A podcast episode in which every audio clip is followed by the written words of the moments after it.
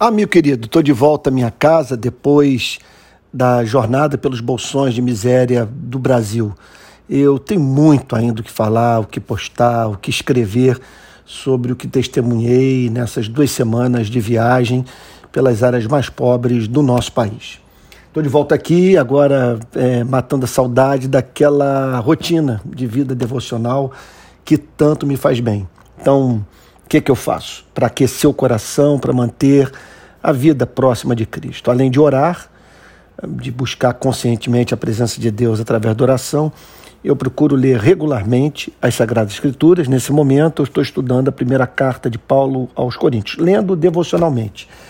Agora, eu sempre procuro ter ao lado da Bíblia uma obra devocional que aqueça o meu coração, alguma coisa que tenha sido escrita por bons cristãos e que faz bem ao espírito. Então, nesse momento, eu estou lendo ah, o comentário de Martim Lutero sobre a carta de Paulo aos Gálatas. Na verdade, devo estar relendo esse livro, talvez pela terceira ou quarta vez. Nunca vi a graça de Deus ser eh, proclamada de modo tão, tão glorioso como por meio desse livro é, escrito pelo grande Martim Lutero. Agora, paralelo a tudo isso, eu separei várias obras de teologia sistemática é, para ler, porque me faz um bem enorme manter o contato regular com a doutrina e, e ver, portanto, ah, os temas sobre os quais eu estou me debruçando. Nos últimos dias tenho me dedicado bastante àquilo que eu poderia chamar de teologia da pobreza à luz do que a Bíblia ensina mais amplamente sobre é, o tema estudado. Então, é, eu não conheço bom pregador que não seja craque em teologia sistemática.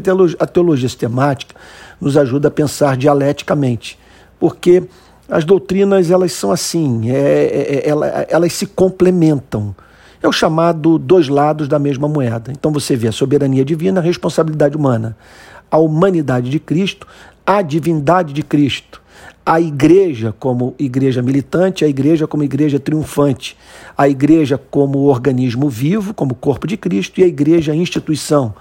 A santificação como uma obra da graça divina, mas também é resultado do esforço humano. E poderíamos apresentar tantos outros exemplos mais.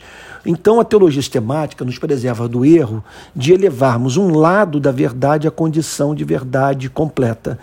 E eu comecei aqui por João Calvino, estou relendo Calvino, essa delícia de obra, que são os quatro volumes da Teologia Sistemática de Calvino, as Institutas, traduzidas para a língua portuguesa pelo ministro presbiteriano Valdir Carvalho Luz.